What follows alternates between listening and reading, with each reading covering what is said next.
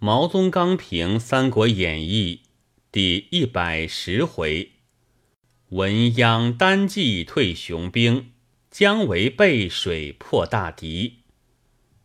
今人读董卓之废汉帝，未有不怒者也；读司马师之废魏主，未有不喜者也。今人读曹操之弑伏后，未有不怒者也。读司马师之事张后，未有不习者也。何也？为曹氏之报疑而也。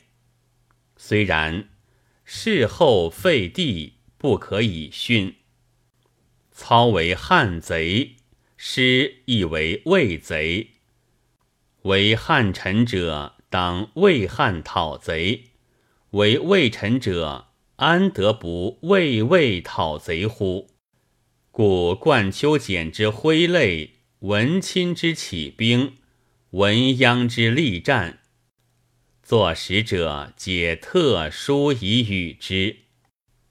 魏之逼汉，即以司马氏之逼魏者报之矣。若司马氏之逼魏，岂得独无报乎？曰。有报，报之以金庸之祸，报之以青衣之辱，报之以犀牛之翼，报之以刘宋之篡也。然司马昭有后，司马师无后。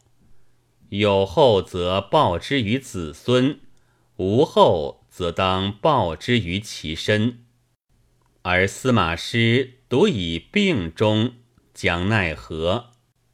曰：眼珠迸出，亦可以当显露也已。姜维三伐中原，在曹方既废，司马师既死之后，夫师既死，则有戏可成；方既废，则亦有贼可逃也。然为之心。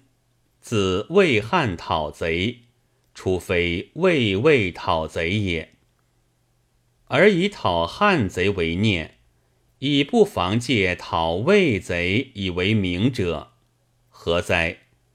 盖人方欲讨司马，我孤从其讨司马之名，而天方大讨曹，则我自行我讨曹之志耳。背水之阵，徐晃以之拒汉而不胜，武侯以之拒曹而胜。姜维用之，则事前而为三矣。夷兵之福，武侯一以之退曹操于汉中，一以之退司马懿于岐山。邓艾用之。则亦事前而为三矣。此用彼法，彼用此法，或不皆得，或皆得，各个不同，读之不厌其复。